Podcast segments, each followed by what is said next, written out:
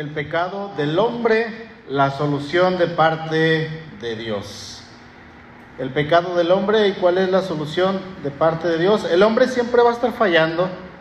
El hombre, nosotros como seres humanos, desde un principio Dios diseña al hombre, le da eh, una serie de instrucciones, le dice que las tiene que cumplir, les dice que no vayan a desobedecer, porque el día que desobedezcan morirán. Sin embargo, el hombre desobedece y vemos las consecuencias. La muerte entró al, ser humano y dice la escritura que eh, por el pecado de un solo hombre la muerte vino a todos los hombres, pero por la muerte de uno solo y esa resurrección la vida vino a todos nosotros, ¿verdad? Entonces Dios a través del tiempo hemos visto que cuando el hombre peca, cuando el hombre eh, falla delante de Dios, Dios torna ese mal y lo torna en bien para el bien de sus hijos. Y eso ha pasado incluso en nuestras vidas. ¿Cuántos de los que estamos aquí en algún momento nos hemos equivocado? Levante su mano. Creo que todos, nadie puede decir que no. Todos nos hemos equivocado y aún hermanos, en nuestros errores Dios se encarga de que de, bendecirnos, ¿no? En ocasiones yo no sé si ustedes han visto cómo ese error, ese pecado que usted ha cometido delante de Dios o delante de sus hermanos, cuando usted dice, ya la regué, eh, de alguna manera el Señor siempre torna eso en bien. Bueno, va a haber consecuencias, ¿no? Obviamente no quiero decir que al pecar siempre va a haber bendiciones, no, pero Dios se encarga de acomodar las cosas eh, para que todo funcione para glorificarle a Él, ¿sí? Para que todo sea para exaltarle a Él. Y, y obviamente el pecado pues va a traer una consecuencia al que lo practica, al que lo realiza, al que lo está llevando a cabo, pero eh, en todo esto, hermanos, Dios está en un perfecto control, está en un perfecto eh, dominio sobre todas las cosas. Amén. Estamos en el tercer estudio de Esther, vimos la introducción y, y lo que me interesaba en los primeros dos estudios era que supiéramos que para llegar desde un inicio de la creación hasta Esther, ¿cuánto tiempo le tomó a Dios? ¿Se acuerdan?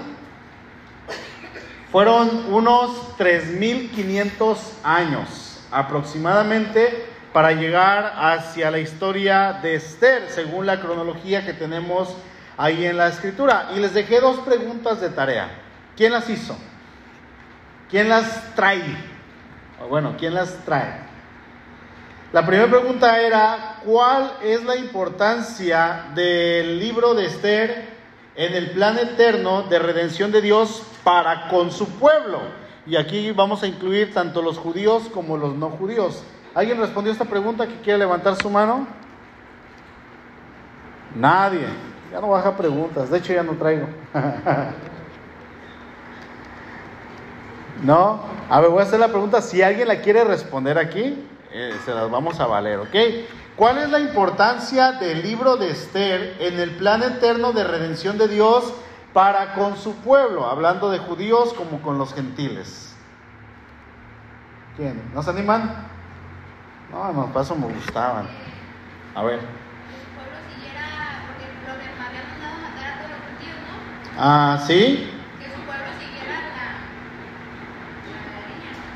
Sí, yo, gracias, sí está bien, por ahí, por ahí va. Bueno, yo, yo mi respuesta le puse, Dios tenía la intención de cuidar a su pueblo en especial esa línea genealógica de donde vendría el Cristo para rescatar a toda la humanidad que se arrepintiera y que creyera en el Hijo de Dios.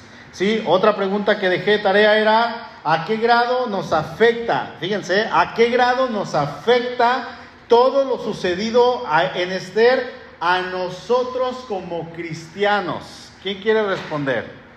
Obviamente que tuvo que haber leído el libro ya, ¿no? A lo mejor lo leyó en otra ocasión. Yo no sé si alguien lo leyó en esta semana, pero este, para que pueda responder esta pregunta, creo que es necesario leer el libro.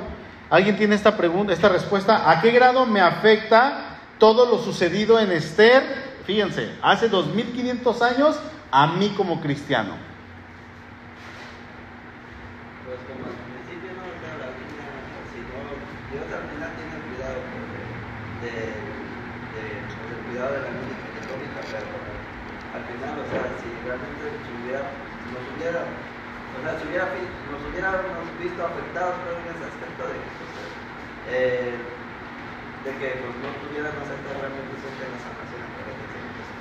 no tuviéramos esa gran bendición de lo que es la salvación. Mi, mi, respuesta es, me afecta en mi salvación, ¿sí? Porque si Amán hubiese logrado cumplir su plan diabólico, ¿cuál era el plan de Amán? Exterminar a todos los judíos. No, fíjense, no lo habría hecho solamente con el pueblo que se encontraba en Susa, que era la capital del imperio persa, sino que lo hubiera hecho progresivamente con todos aquellos que habían regresado a Jerusalén y no se le hubiera escapado porque Amán tenía un, odio especial hacia los judíos. Entonces, hubiera acabado con todos los judíos que estaban en el imperio persa, ahí en Susa, en la capital y en, los alrededores, pero no solamente se hubiera quedado ahí, sino que eh, él como ahí en Susa tenían todos los libros de los registros, es muy probable que este hombre en su siguiente ataque hubiera sido ir a Jerusalén, a los que ya habían regresado, y en ese momento él hubiera ido a atacar a hombres, mujeres, niños, ancianos, bebés, y yo quiero pensar que en los registros que tenían, es muy probable que aún sus direcciones tenían. ¿Sí? Así es que no se le hubiera escapado ni uno. Así es que si Amán hubiese logrado concretar su plan, lo más seguro, hermanos, es que la raza de los judíos hubiera extinguido de sobre la faz de la tierra. La pregunta es, ¿qué hubiera causado esto? Porque no hubiera nacido ni José ni María y por obvias razones eh, en el plan que Dios tenía, eh, eh, él no se hubiera encarnado a la manera en que lo hecho, en que lo hizo, perdón, aunque él lo pudo haber hecho por medio de cualquier otra persona, por medio de cualquier otra nación, el plan que Dios tenía desde un inicio era encarnarse por medio de un descendiente de la tribu de Judá. ¿Sí? Así es que eh, esto Dios ya lo había visto, Dios ya lo había profetizado, entonces todas esas casi 300 profecías que se hicieron en cuanto al nacimiento de Cristo y su ministerio jamás hubiesen podido cumplir y podríamos decir entonces con total seguridad que Dios falló. Dios se equivocó, Dios falló. Así es que la pregunta es, ¿cómo me afecta todo lo que sucedió en Esther hoy en día a mí, Beto Herrera, y póngale su nombre? Bueno, me afecta en mi salvación y la salvación de miles de millones de personas alrededor del mundo en estos últimos dos mil años. ¿Sí? Me afecta en mi conocimiento de Cristo. No tendríamos absolutamente nada del conocimiento de Cristo.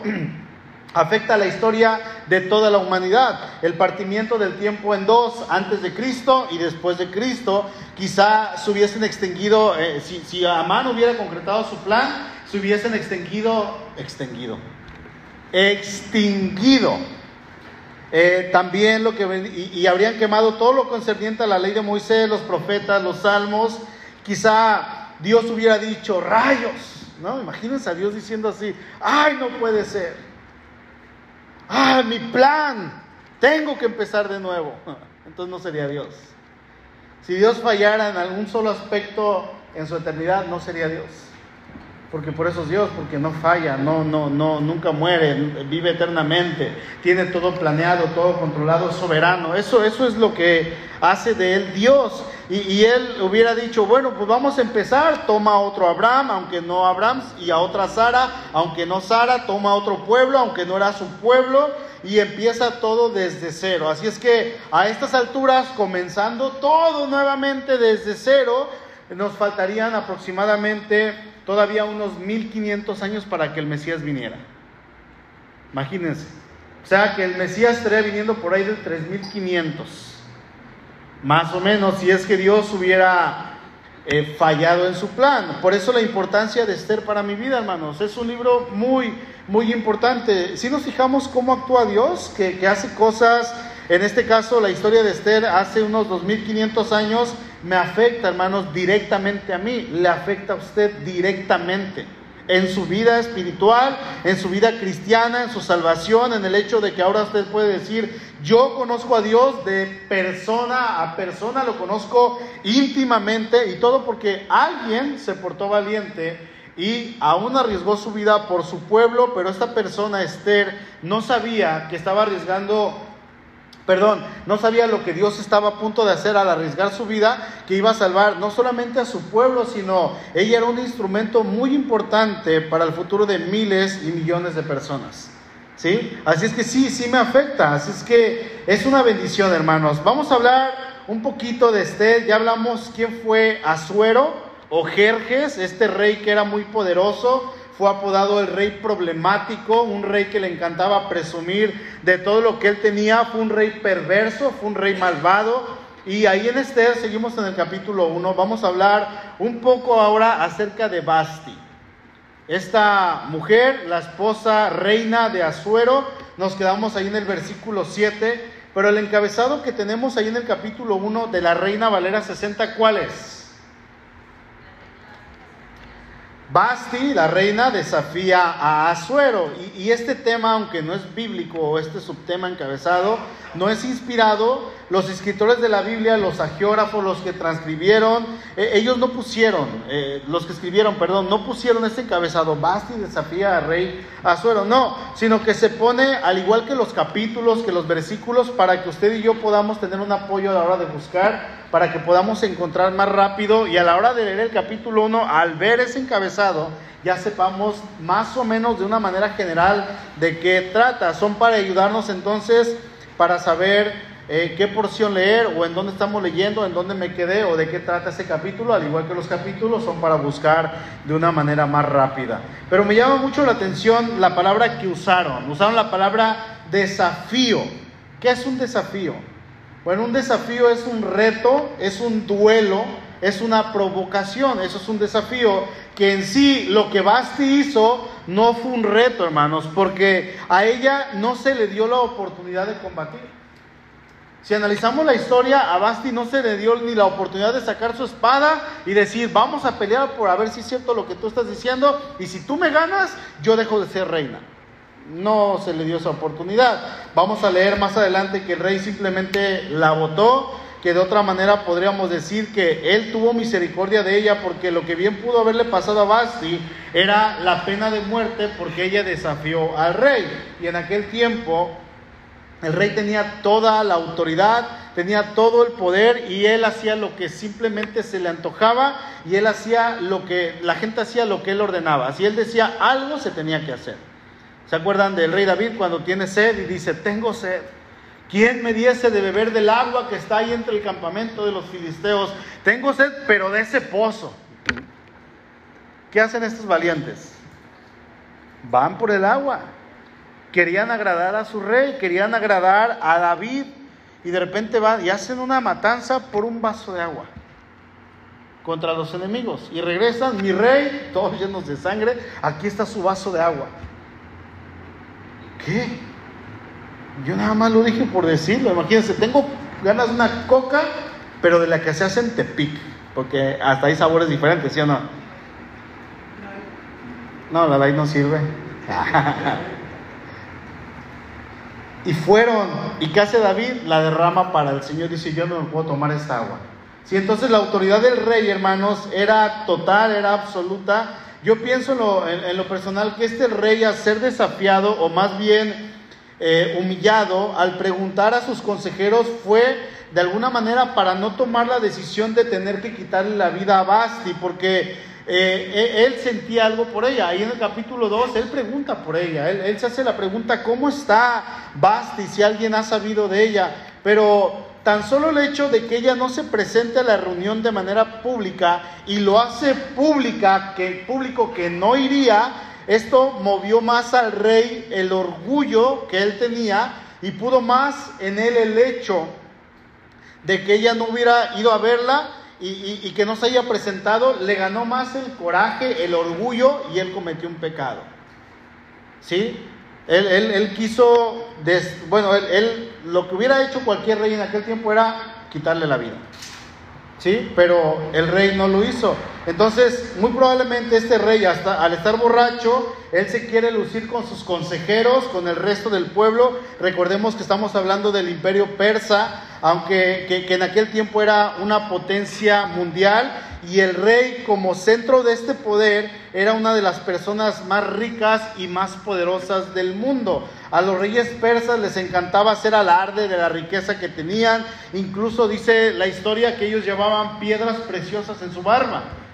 Llevaban ahí algunas cosas de piedras y, su barba estaba adornada por, por, este, por joyas. De hecho, las joyas eran un símbolo de jerarquía y se dice que los soldados cuando se iban a la guerra, en sus barbas cargaban grandes cantidades de joyas.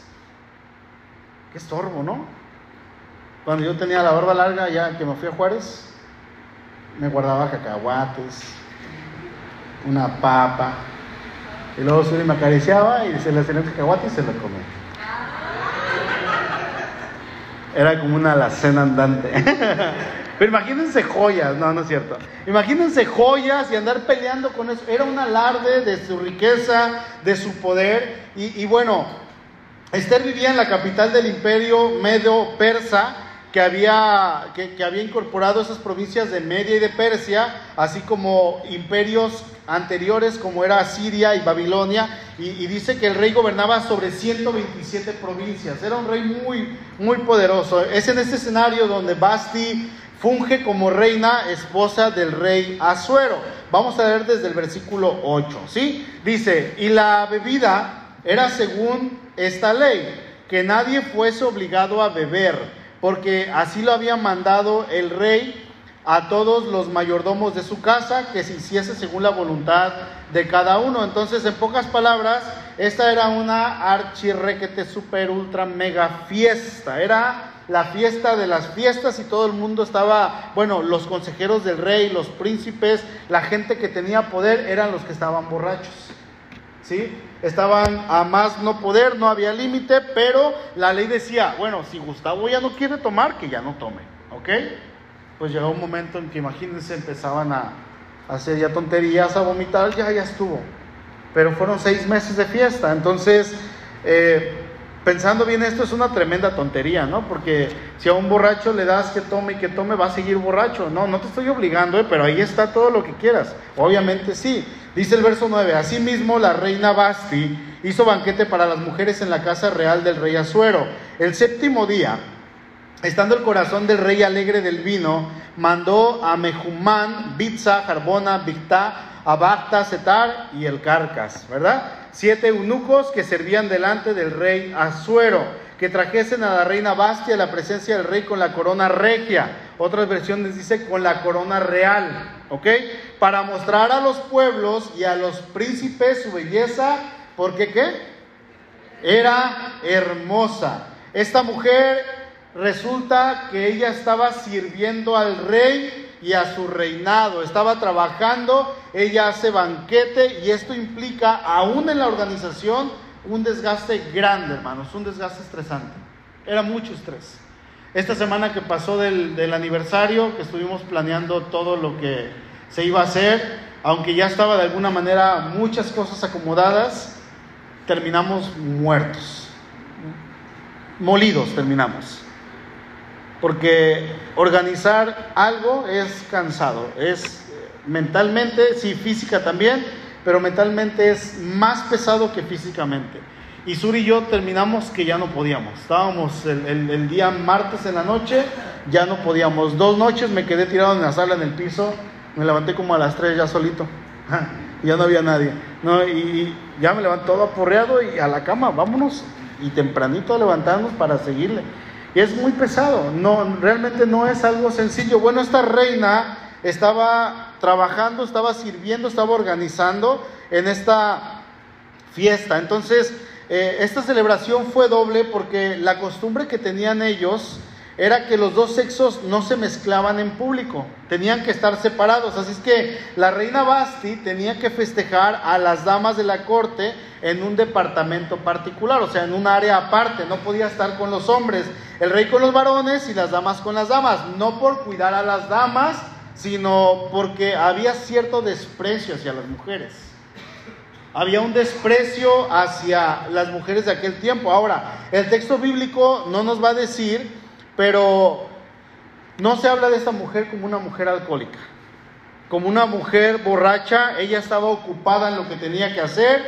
¿Qué estaba haciendo? Estaba sirviendo a las mujeres que probablemente eran del harén del rey. Y ella hace un banquete para ellas. El rey la manda a llamar, no para preguntarle cómo estaba, para saludarla, para decirle alguna otra cosa, sino para presumirla ante sus consejeros y ante todo el mundo que estaba ahí. Era una mujer muy hermosa, pero esto probablemente ya la tenía harta. Imagínense, bueno, esto las mujeres lo saben más, ¿no? Si uno la chulea mucho, eh, no que no lo hagamos, no, sí, pero si lo hacemos de una manera como lo hacía este rey, otra vez lo mismo. Miren qué bonita está mi esposa. Imagínense este rey en ese momento, hermanos. No sabemos el corazón de esta mujer, pero se dice que esta mujer tuvo mucha influencia en el reino persa y, cuando ella fue depuesta de su puesto, eh, ella, eh, Azuero tenía un hijo que fue el siguiente rey. Ella se le llama, cuando en el reinado de su hijo se le llama la reina madre, o sea que ella estuvo nuevamente a, a, cargo del, ¿cómo se dice? Del palacio y ella reinaba detrás de su hijo. O sea, fue una mujer poderosa, tanto poder tenía esta mujer que dice la historia que la llevó a ser una mujer cruel era una mujer malvada, pero con todo este poder que ella tenía, ella tenía que obedecer al rey, porque ella no era la reina. Digo, ella no era la, más poderosa, era la reina, pero tenía que obedecer al rey prontamente, pero quizá al saber que su esposo está borracho, que está alegre, y en ese momento tenía la sangre pesada. ¿Alguien ha convivido con un borracho? Esa risita manda la adelantó así. A lo mejor, dice, ¿no? Sabemos que un borracho tiene la sangre pesada, ¿sí o no? No siempre, pero muchas veces. Y son insistentes, y son muchas veces necios, y son tercos, ¿eh? enfadosos. Uy, sí, también. Yo recuerdo cuando mi papá nos presumía con sus amigos, que estábamos grandotes, que ya medíamos casi la estatura de él, y, decíamos, otra vez, ¿no? Otra vez, mira, mira, ven, y decía, mira su pie, ya casi calza como él. Mi papá estaba orgulloso de que calzábamos grande, de que estábamos altos, de que ya tenía bigotito, de que me estaban saliendo vellitos. Y él lo presumía de una buena manera, pero era constante muchas veces. Y eso así como que otra vez, otra vez, otra vez. Y, probablemente esta mujer dijo, me va a obligar a hacer cosas que yo no quiero hacer. Me va a obligar a estar ahí presumiéndome delante de todos esos borrachos otra vez. Y ella se niega a ir ante el rey. Dice el verso 12. Mas la reina Basti no quiso comparecer a la orden del rey enviada por medio de los eunucos y el rey se enojó mucho y se encendió en ira. Yo me he preguntado en algunas ocasiones por qué esta reina no quiso ir. ¿Por qué esta mujer no quiso venir ante el rey? Ella sabía lo que esto iba a causar, que de hecho la pena justa por desobedecer la orden del rey era la muerte. Sin embargo, sin embargo ella estaba dispuesta, hermanos, a eso. O sea, que la llevó incluso a saber que si no iba, iba a morir. ¿Por qué no fue?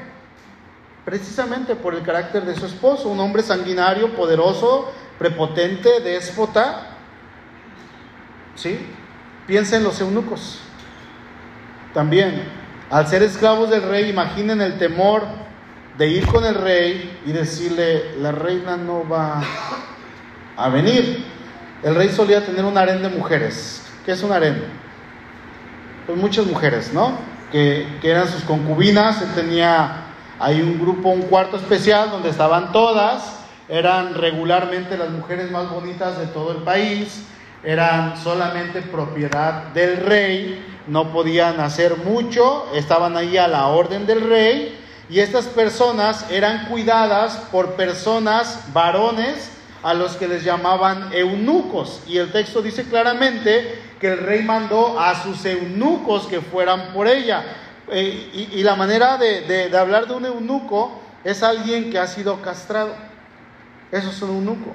Un eunuco los castraban para que no se acercaran a las mujeres del rey, para que no pudieran tener relaciones con ellas, para que no se metieran con ellas. Imagínense la crueldad de estos tiempos, hermanos. Los castran, sufren obviamente y después tienen que servir a esa persona que los castró. Y cuidar el bien más preciado del rey, ¿no?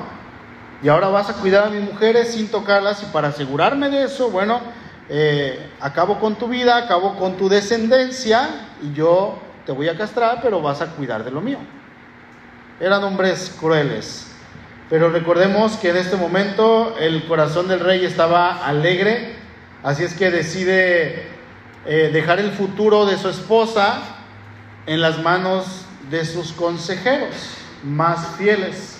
Qué terrible es esto, dice el verso 13, preguntó entonces el rey a los sabios que conocían los tiempos, porque así acostumbraba el rey con todos los que sabían la ley y el derecho, y estaban junto a él Scarcena, Setar, Admata, Tarsis, Meres, Marcena y Mermucán. Siete príncipes de Persia y de Media que, venía, que veían la cara del rey se sentaban los primeros del reino.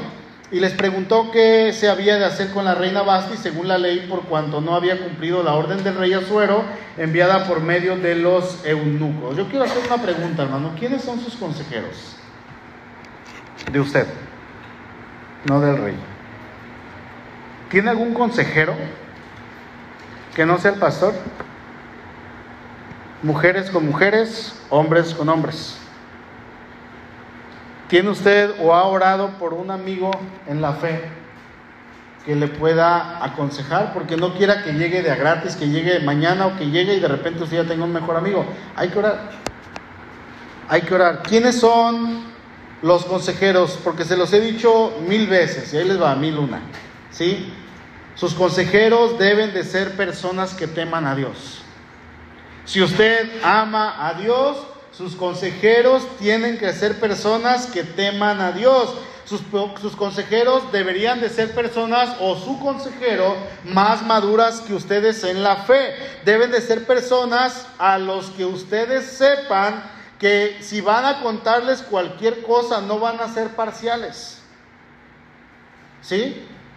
No van a ser parciales, sino que serán neutros. Me van a decir lo que tengo que oír y, lo que es verdad conforme a las escrituras. Y ahí está, ahí es donde debemos de buscar. Hace unos días me decía una persona algo con respecto a, su familia y su ministerio. Y, yo le comentaba eh, algo acorde a lo que está en la escritura, ¿no? Y, y él me decía, no. Y yo le decía, es que es así, es lo que te dice la escritura. Y me decía, no. Y yo le dije, es que esto es lo que dice la escritura. Y me decía otra cosa para sacar la vuelta y le decía, es que esto es lo que te dice la escritura. Y me dijo, no. Y al final me dijo, pues yo no estoy de acuerdo con tu manera de pensar. No estoy de acuerdo. Él quería que le dijera lo que quería escuchar. Le dije, yo tampoco estoy de acuerdo porque lo que la Biblia dice es esto. Yo no sé, hermanos, eh, si haya alguien en lo que esta persona esté buscando un consejo para, para seguir, yo espero que sí, pero si le aconsejan algo malo y lo toma, gracias a Dios, pero si no lo toma, ya no queda en uno. Porque uno le puede decir, le puede decir, y si no, si no hace caso en base a lo que está en la escritura, obviamente ahí va a haber algún problema, ¿no? A veces ustedes y yo escogemos amistades que nos convengan. ¿Cuál es una amistad que nos convenga? Bueno, que nos diga lo que queremos escuchar. Y, si nos dicen lo que no queremos escuchar, eh, lo que vamos a hacer es rechazar y es cerrar la puerta y decir, ¿sabes qué? No voy a escucharte. Pregunto, ¿quiénes son tus consejeros? Porque los consejeros del rey Azuero para nada eran buenos hombres. Eran hombres perversos igual que él. Dice el verso 16, y dijo Mermucán delante del rey y de los príncipes, no solamente contra el rey ha pecado la reina Basti, sino contra todos los príncipes y contra todos los pueblos que hay en todas las provincias del rey Asuero, porque este hecho de la reina llegará a oídos de todas las mujeres y ellas, ellas tendrán en poca estima a sus maridos diciendo, el rey Asuero mandó traer de delante de sí a la, reina, a la reina Basti y ella no vino. Y entonces dirán esto las señoras de Persia y de Media que oigan el hecho de la reina a todos los príncipes del rey y habrá mucho menosprecio y enojo. Ese Mermucán era todo un machista. Es lo que era, un machista. Una cosa es que seamos machistas y otra cosa, varones, es que sepamos ejercer la autoridad que Dios nos ha dado. Es muy diferente. Hace algunos años predicaba sobre el momento, no sé si lleguen a recordar, en que el machismo entra a la humanidad, en que el machismo entra al matrimonio y por ende se lleva al ser humano, se lleva al varón a pecar. ¿Sí? Obviamente todo ocurre en Génesis capítulo 3, cuando el hombre peca. Mire, Dios le ha dado al varón el liderazgo de su casa. Le ha dado esa dicha de que lleve la batuta de la casa, la responsabilidad de, los, de, la esposa, y si hay hijos, la responsabilidad de los hijos. Y esto para nada es someter a la mujer, no es obligarla, no es someterla, no es hacerla sufrir, no. Sin embargo, hay un límite que tanto el hombre, pero también la mujer han sobrepasado. ¿Sí? El hombre a lo largo de los años, de las muchas maneras que ha sometido a la mujer, que la ha humillado, porque también ha pasado cosa que no está bien y obviamente es pecado delante de Dios, hermanos, porque el someter a una mujer y humillarla está denigrando la imagen de Dios, la imagen que Dios ha puesto en ella. Cuando el hombre eh, quiere ejercer su papel como varón o, su papel de esa responsabilidad en casa, humillando a su mujer, él está denigrando y está pisoteando la imagen que Dios ha puesto en la mujer. Eso es pecado, por supuesto que sí. Por el otro lado, en esta generación en específico, en nuestros tiempos, la mujer dijo, basta, hasta aquí ya. Y la mujer se hartó y comenzó con el feminismo. ¿Verdad? Y al decir que la mujer no necesita del varón, comenzó a decir que no necesita al hombre, que, que, pueden sin el hombre y una serie de tonterías que ha llevado incluso a la mujer a denigrarse a sí misma por ese pensamiento tan bajo de lo que es el feminismo. El feminismo para nada es bíblico. Ha, ha llevado a la mujer a que tenga pensamientos que ni un niño, hermanos, de la edad de mi hija podría tener. Por ejemplo, una mujer llamada Cande Tinelli. no sé dónde es, me interesa. Pero es modelo, es influencer. ¿Qué es influencer? ¿Qué me dice? Alguien que tiene influencia sobre alguien más, hace videos y los sube y la gente lo sigue por millares. Esta mujer, Cande Tinelli, eh, es feminista al 100%. Ella dijo, como mujer binaria, como mujer no binaria, perdón, dijo, como mujer no binaria, me gustaría quedar embarazada con el semen de una mujer. Se hizo más famosa por esto que por todo lo que hace. O sea, ¿en qué cabeza cabe, no? ¿En qué cabeza? Y, ese tipo de mujeres, hermanos, son las, son las mujeres que siguen muchas mujeres como ejemplo y todo esto pasa por el hecho de que llegan a tener un odio hacia el hombre, un tal odio al grado de decir, no necesitamos al hombre para nada, ya nos humilló durante años, ya nos sometió durante años, eh, muerta el patriarcado, ¿no? Decía una por ahí, este, yo para, eh, ¿cómo, ¿cómo decía? Yo para no tener el apellido de mi papá, voy a usar el de mi mamá. Y le contestó alguien por ahí, o sea, el de tu abuelo. ah, ¿no? No necesitamos al hombre. Y eso obviamente, hermanos, es pecado también. Tanto una parte y luego la, esa parte sometida dice, ya estamos hartas. Y se voltean los papeles y ahora lo que está haciendo la mujer es denigrar esa imagen que Dios puso en ella es denigrarla, es acabar con esa imagen. ¿El feminismo es pecado? Sí, por supuesto. ¿Por qué? Porque uno rompe o una rompe con la imagen que Dios ha puesto y lo que Dios ha dicho en su palabra. Se los he dicho algunas veces. Feminista, no. Femenina, sí. Eso es muy diferente. Y una mujer femenina es hermosa en todos los sentidos. ¿Sí? Pero de nuevo, todo esto pasa precisamente por la falta de hombría, es culpa del hombre. Falta por la, pasa por la falta de hombría del hombre, por la falta de que el hombre ejerza correctamente su liderazgo, empezando en casa, y esto lo va a traer como una eh, consecuencia, una desvirtuación de lo que es la voluntad de Dios para su creación. Así pasa. Entonces, los varones en la corte del rey Azuero eran unos machistas que no sabían ejercer aquello que Dios le había mandado a la humanidad y hoy en día sigue pasando lo mismo. Eran unos machistas terribles y el rey Azuero otro machista. ¿Sí? Una cosa es ser macho y otra cosa es ser hombre. Es muy, muy diferente.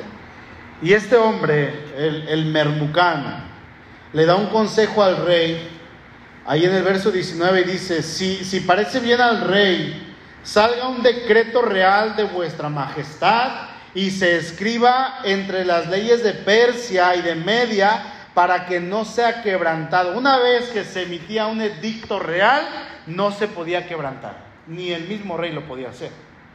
Por eso, tiempo antes, cuando Daniel eh, eh, oraba y le van aquellos consejeros con el rey y le dicen, este, eh, emite un edicto real que cualquiera que no se postre ante ti sea aventado al foso de los leones. Y el rey sí, se quita el anillo y lo sella. Ya estaba sellado, no se podía hacer nada, ni el mismo rey podía quebrantar esa ley. Entonces van y le dicen, ¿sabes qué? Daniel no te está honrando, Daniel se está hincando ante otro Dios.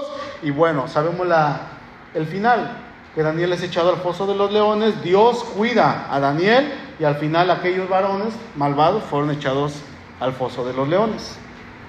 Entonces esta ley continúa hasta estos tiempos y, emiten este edicto, dice, para que no sea quebrantado, que Basti no venga más delante del rey Azuero y el rey haga reina a otra que sea mejor que ella. Obviamente todo esto está en manos de Dios. Por eso el tema, el pecado del hombre, la solución de Dios. El hombre hace cosas malas, pero Dios está trabajando, hermanos. El hombre hace cosas que no son buenas, el hombre va a actuar conforme a sus propios propósitos pecaminosos, pero Dios ya está obrando. Dios está trabajando en ese momento, Dios está orquestando todo para cumplir sus propósitos, salvar a su pueblo de maneras soberanas en las que Él usa y permite la maldad del hombre, el pecado del hombre, para que su perfecta voluntad se cumpla. No que Él sea autor de pecado, no, Él lo permite. ¿Sí? Verso 20. Y el decreto que dicte el rey será oído en todo su reino, aunque es grande, y todas las mujeres darán honra a sus maridos desde el mayor hasta el menor. ¿Qué le gustaban a estos hombres? ¿Qué querían? Poder. Y querían poder en la corte del rey, pero querían poder en su casa. Y esto pasa hasta tiempos de Pablo, hasta tiempos de Jesús, ¿eh? Y viene arrastrándose hasta nuestros tiempos también.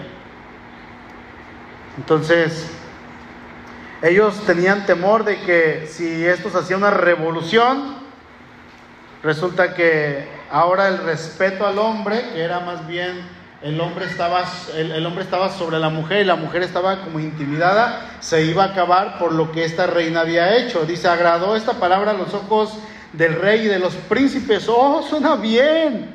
Mira, para que no se nos salga de control y que no se salga con las suyas esta mujer. Dice, e hizo el rey conforme al dicho de Mermucán, pues envió cartas a todas las provincias del rey a cada provincia conforme a su escritura, porque no todas hablaban el, arameo, el, perdón, el, idioma que ellos hablaban, el, idioma medo-persa, y a cada pueblo conforme a su lenguaje, diciendo que todo hombre afirmase su autoridad en casa y que se publicase esto en la lengua de su pueblo. Varones tienen la autorización del rey, sigan sometiendo a sus mujeres, síganlas teniendo en temor.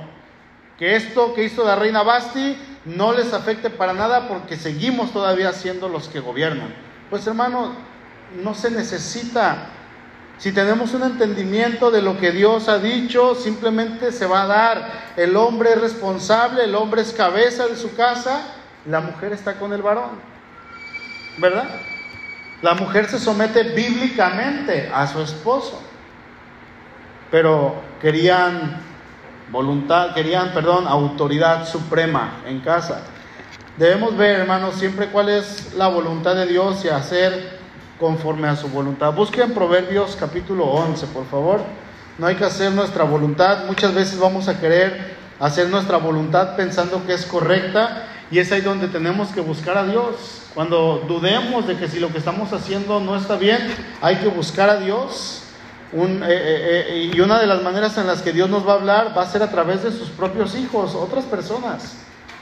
Busquemos a gente que nos pueda aconsejar, busquemos gente que nos pueda llevar de la mano, gente que nos pueda exhortar de una manera bíblica, de una manera correcta. Es por eso la importancia de tener a un consejero que sea temeroso de Dios, para que sepamos que aunque nos den un consejo que no nos guste, que entendamos que viene de Dios y es por Dios. Dice Proverbios 11:14, donde no hay dirección sabia, caerá el pueblo, mas en la multitud de consejeros hay seguridad.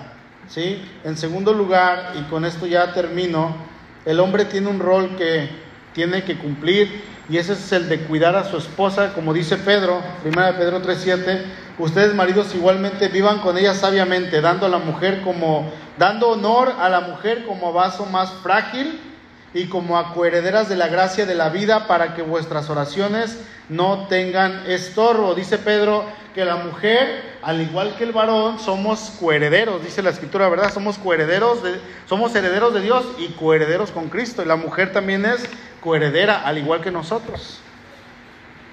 Entonces, no nos habla de someterlas, no nos habla de tenerlas humilladas, no hermanos, de hecho el Señor Jesús, busque Juan capítulo 4, el Señor Jesús vino a dignificar la imagen de la mujer, la imagen de Dios en la mujer.